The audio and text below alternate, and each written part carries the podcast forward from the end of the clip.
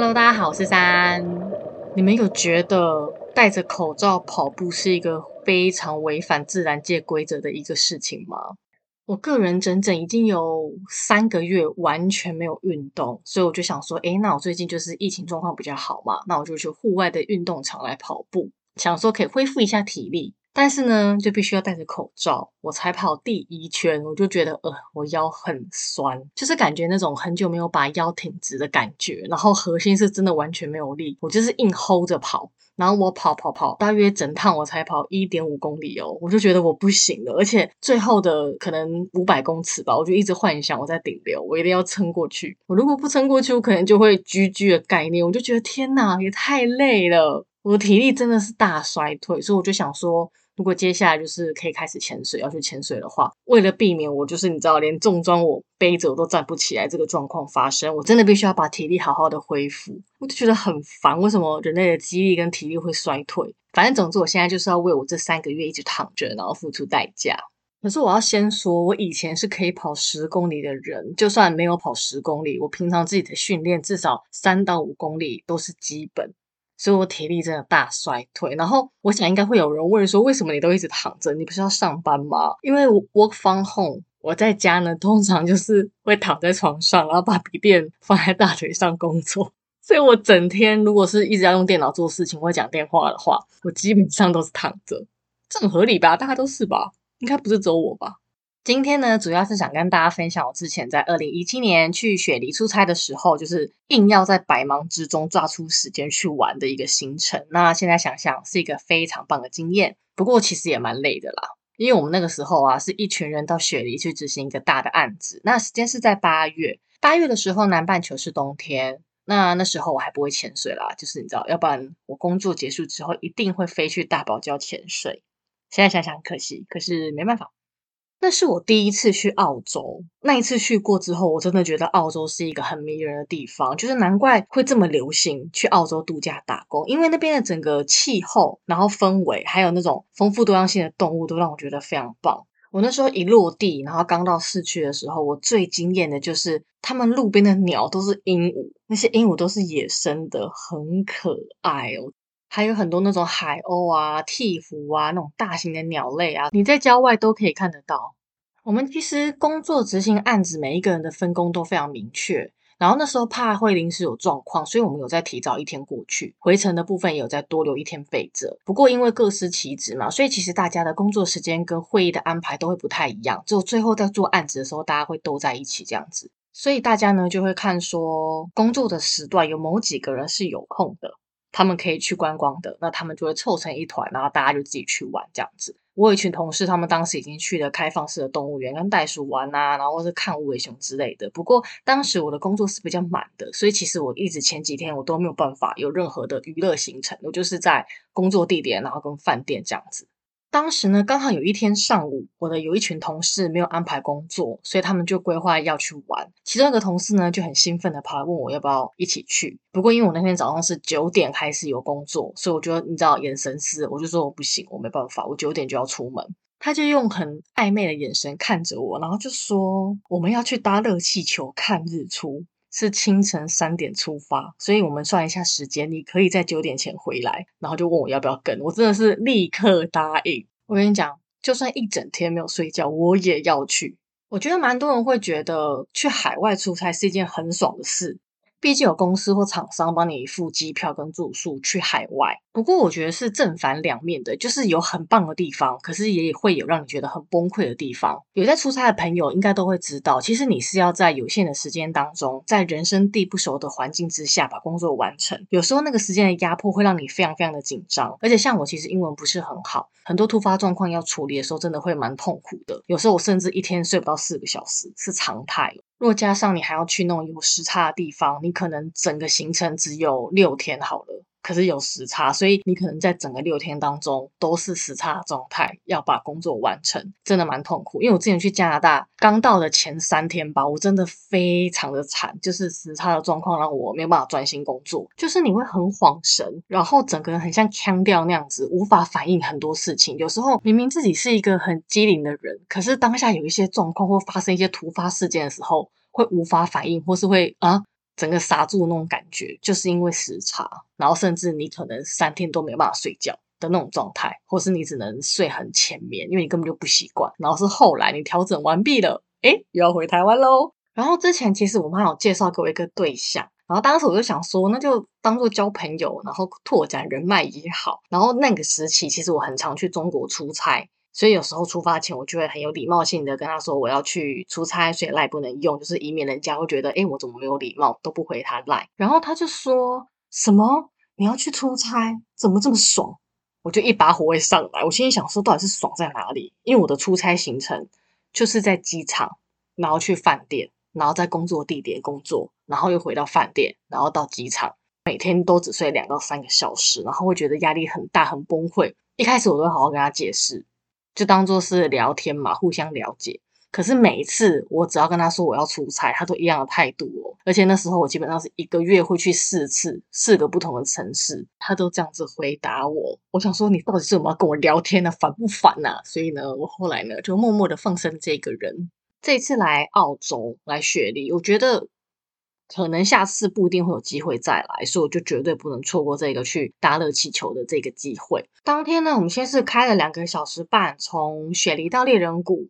那时候你知道天还没有亮的状况之下，开过那个荒野啊，你仔细看路边都会是野兔之类的动物哦，还会远远看到袋鼠，然后看着我们的车经过，我就觉得天哪，这一切太迷人了吧！抵达约定的地点之后呢，你就会看到有个卡车拖着热气球的装备过来。这个时候天还没有亮，然后工作人员就开始教我们要怎么样去设置热气球，然后跟到时候上下那个篮子的时候的注意事项。因为那个热气球的篮子非常的大，大约可以容纳二十几个人哦。然后一开始热气球是平躺在地上的嘛，开始往里面冲那个热气。然后就听到很大声的那个充气的声音，然后就看到那个热气球慢慢慢慢变大，然后当它变得很大，开始变成要圆形的时候，它的浮力变大，它就会慢慢慢慢的立起来。然后这时候呢，这工作人员就会把那个热气先关掉，要不然它会飞起来。所以大家就要趁这个时候跳进去到大篮子里面。然后因为高度很高，你要跨过去就是有点难，所以他会教你技巧。总之就是爬进去就对了，会有点狼狈啊。等到大家都站稳之后呢，就会开始往热气球里面喷火，然后就慢慢的浮起来。这种跟台东那种热气球节直上直下那种热气球是不同的，它会从 A 点飞到 B 点，所以其实我会有点紧张。毕竟你知道，也是听过一些热气球的意外事件发生。当热气球浮起来，然后离地的时候，你会有一种呃，真的假的，心痒痒的那种感觉。因为这一天呢，云层比较厚，你会看到日出的光从云层里面透出来。一望无际的平原上，就是奔跑着袋鼠，然后跟兔子，飞过去的鸟都是鹦鹉，整个人就是被大自然惊艳到。我从来没有想过这个画面可以这么漂亮。然后也没有想过热气球可以飞这么高，那在空中就是只有风声，很安静，然后会觉得说心里很平静。不过因为它会要充气嘛，就是充那个二氧化碳跟热气，所以它突然间把火燃起来，那个声音就非常非常的大，是喷火的声音，所以你会突然被吓一跳。你可以看到那个操作员是怎么样操作热气球的，他们会根据风的方向，然后去调整热气球的，不管是位置，左跟右，还有高度。我觉得有一点可惜的是，因为整团只有我们一颗热气球在飞，就没有办法拍到像土耳其那样空中都是色彩缤纷的热气球那种颜色，那种很漂亮的感觉，就没有那种画面。不过我不得不说，天空加平原跟大海加蓝天的那种感觉有一点相似。可是平原的话，因为那边的野生动物很多，所以你可以一直看到各种动物在平原上奔跑。因为太阳出来了嘛。所以你可以看到那个阳光射在草原上的那个颜色反光，然后跟云层的那种波光粼粼的变化，它真的不输大海诶。这个景色有让我惊艳到。你可以看到很多羊群，然后早上了嘛，所以会开始有人出来要准备牧羊，就很像在看一个故事，会有一种凑热闹的感觉，就是他在做什么事情，然后他不知道其实上方。有人在看着他的那种很有趣的感觉，很迷人啊！我觉得这算是我人生当中很棒的体验的前几名哦。总飞行时间大约是一个小时。后来高度开始降低之后啊，你就会看到其实那个卡车它一直在跟着我们，然后根据那个风向跟风速，他们会有设立许多的那个降落点，然后热气球会一直跟卡车就保持联系，然后确认位置。起飞跟降落都算是热气球活动当中比较危险的一个环节。好像任何飞行的装置都是起飞跟降落是最危险。所以呢，一开始在行前的上课工作人员也是比较认真的在讲降落的时候该怎么办。我们会需要听口号。然后降落的那一刹那呢，要抓紧握把，而且蹲低，用防冲击的姿势来抵消那个落地的冲击。然后很棒的是，就是这一次的降落呢，非常的平静，没有什么感觉。完成这次飞行之后呢，大家就会齐心协力，就是以一种玩乐的方式，一起把热气球给收起来。这个行程呢，就是有附香槟早餐，然后最后就吃完回到饭店，刚好九点，我就赶快收一收，然后就出发去工作了，然后就带着很羡慕的眼神看着我的同事们去睡觉。那这一天呢，当然就是继续工作一整天到晚上，其实是真的很累，因为我前一天是完全没有办法睡，可是我真的觉得很值得，而且当时就是你知道，我比较年轻，有体力可以这样子玩。整个行程我觉得最困难的就是要听澳洲口音的英文。就整个行程，我都觉得是在英文听力测验，因为你必须要听得懂，然后知道怎么做。我大概听得懂一半吧，然后因为它有很丰富的肢体语言，所以可以从肢体语言去当中了解他要说什么。我同事就一直看着我说：“你在讲啥？”我就说你，你觉得我看起来 听得懂吗？就只能一直模仿他的动作，然后试图猜出他要说什么跟要怎么做。我个人呢，蛮推荐这个行程的，我觉得很值得早起去体验一下热气球飞行的这个过程，会让你觉得心旷神怡。而且后来我就很想很想很想很想去土耳其。其实我之前就想去土耳其看热气球，只是因为我觉得土耳其是一个蛮好像比较难到达的地方。因为我个人是比较喜欢自由行嘛，所以我会觉得它好像比较困难。但澳洲这个比较简单，然后你也可以体验到飞行的过程。虽然就是没办法看到满天满山满谷都是热气球这种画面，但我觉得一切真的都还是非常值得。后来呢，工作就顺利结束了。然后因为我们是晚上的飞机，我是在最后一天早上。跟我几个同事约去赏金，这边看的是座头鲸，然后它的船其实蛮大的，开出去的时候会经过雪梨歌剧院跟港湾大桥，所以它也是顺便的一个在海上看景点的一个行程，就非常非常漂亮。不过因为呢是八月冬天，其实风很强，开出去外海之后风浪很大。然后这时候，其实我才发现，原来我的体质是这么不怕晕船。因为整个行程后来都风浪很大，然后到后面基本上所有人都不舒服，然后我同事也都去船舱休息。我们出海没有多久之后，就立刻找到鲸鱼了。这个位置其实离岸边蛮近的，你甚至可以看到岸边。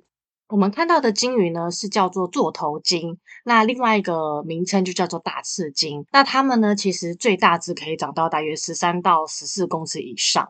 我们看到的是一对母子，小只的大约三到六公尺，也是蛮大只的。他们当天没有什么很大的动作，跳跃啊，或是尾巴飞起来这些都没有，就是浮出水面，然后喷水换气。你远远的可以看到他们身上的藤壶，还有那光滑的皮肤。这其实是我第一次看到鲸鱼，很庞大，很壮观，就很像大象之类的生物在海里游，会觉得很不可思议，怎么会有哺乳类动物生活在海洋？然后它的样子是鱼的形状，可是它是哺乳类。而且它这么庞大，船上的导览员呢，因为又是讲英文嘛，澳洲的口音对我来说其实很挑战。他主要介绍鲸鱼的习性，然后也有说明说这对母子在这边其实主要是因为这边海域比较安全，然后又比较温暖，所以在冬天的时候他们会在这边做停留，在这片海域看到鲸鱼的几率有高达九成。当时我对鲸鱼的了解是知道它们是海洋哺乳类以外，它们的叫声很长，而且也很复杂。是一种震动跟频率的那种很长的叫声，然后它会透过水为媒介传得非常远。因为座头鲸它并不是每一只都是一群聚在一起，通常是一对或是一到三只，只有少数是很大的群体会聚在一起。所以，蛮多科学家会认为说，他们其实是在做群体之间的沟通或是求爱。座头鲸最酷的是，它们的捕食方法很特别。它们只会在夏天的时候捕食，在冬天它们都会靠体内的脂肪过活。所以，为什么说会有一大群的座头鲸在一起？其实主要是因为它们夏日的时候要一起来猎捕东西吃。他们有一个猎捕技巧，叫做水泡网捕猎法。它就是会有一群鲸鱼在一群鱼的下方围成一个大圈，然后快速的游动。然后因为它们体型很大嘛，它快速游动的时候呢，它就会形成水流，就把这群鱼都困在这个水流当中。然后呢，它们就会开始在水底就开始吐气泡，所以这个气泡就会往上形成气泡网，就是逼的这些鱼就更密集。然后它们就会在下面突然间把嘴巴张很大，然后往上窜，然后一口就可以把这些鱼都吃光光。这个方式也算是在海洋之中造成一个奇景，因为它会有一颗一颗的泡泡吐出来，很像一个螺旋状，很漂亮。然后呢，他们的宿敌是虎鲸，虎鲸就是杀人鲸，就是身体很像熊猫，有一块一块白，一块一块黑这样子，看起来长得很可爱。可是其实他们很可怕，算是海洋中我觉得是最顶尖的掠食者。座头鲸如果要赢，只有赢在体型。如果它超过可能十三、十四公尺的话，虎鲸就比较没有办法对你怎么样。但是如果一群虎鲸围攻的话，其实座头鲸还是很危险。所以蛮多科学家会发现到，座头鲸会拯救很多被虎鲸攻击的动物，可能像是海狮啊、海豹啊、翻车鱼啊这些，他们会帮忙这些动物脱离虎鲸的危险。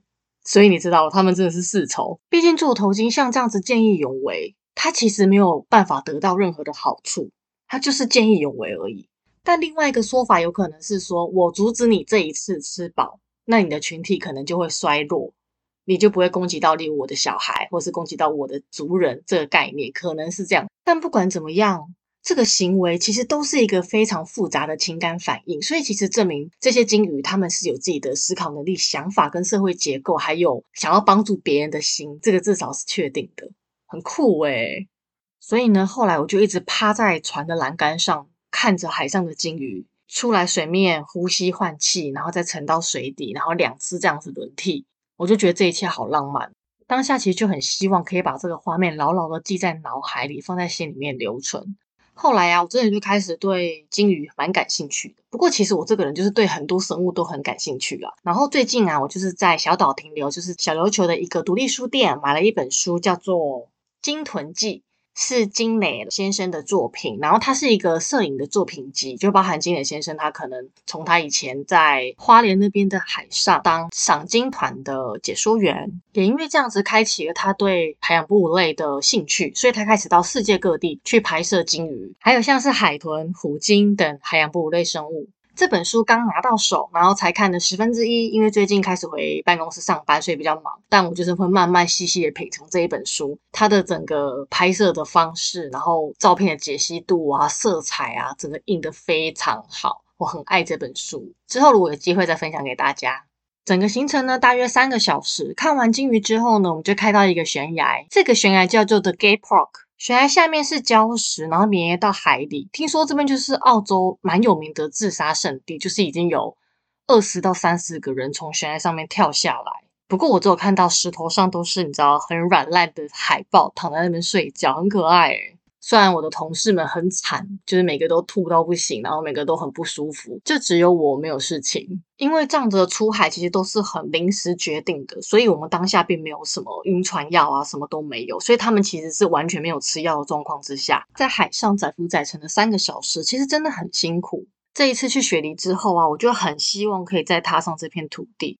澳洲因为是一个与世隔绝的独立大陆，所以它的生物都演化出其他地方没有的特殊性。像袋熊啊、袋鼠啊、无尾熊这些大家都很熟知的动物以外，我觉得最可爱就是一直好像有一个笑容的那个短尾矮袋鼠，还有很巨大的昆虫啊、蝙蝠之类的。就是听说各种恐怖的生物去澳洲都有，就是因为它们演化非常的独立，所以生物都很特别。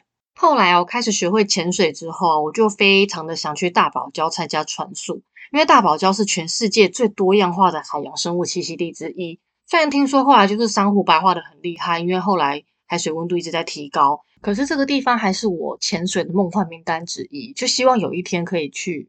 所以我很庆幸这次出差之旅让我体验到很多我现在想起来都很珍贵、很棒的回忆。如果喜欢我的分享，欢迎订阅，也可以到 IG 来看看我分享的照片跟影片哦。下周见啦，拜拜。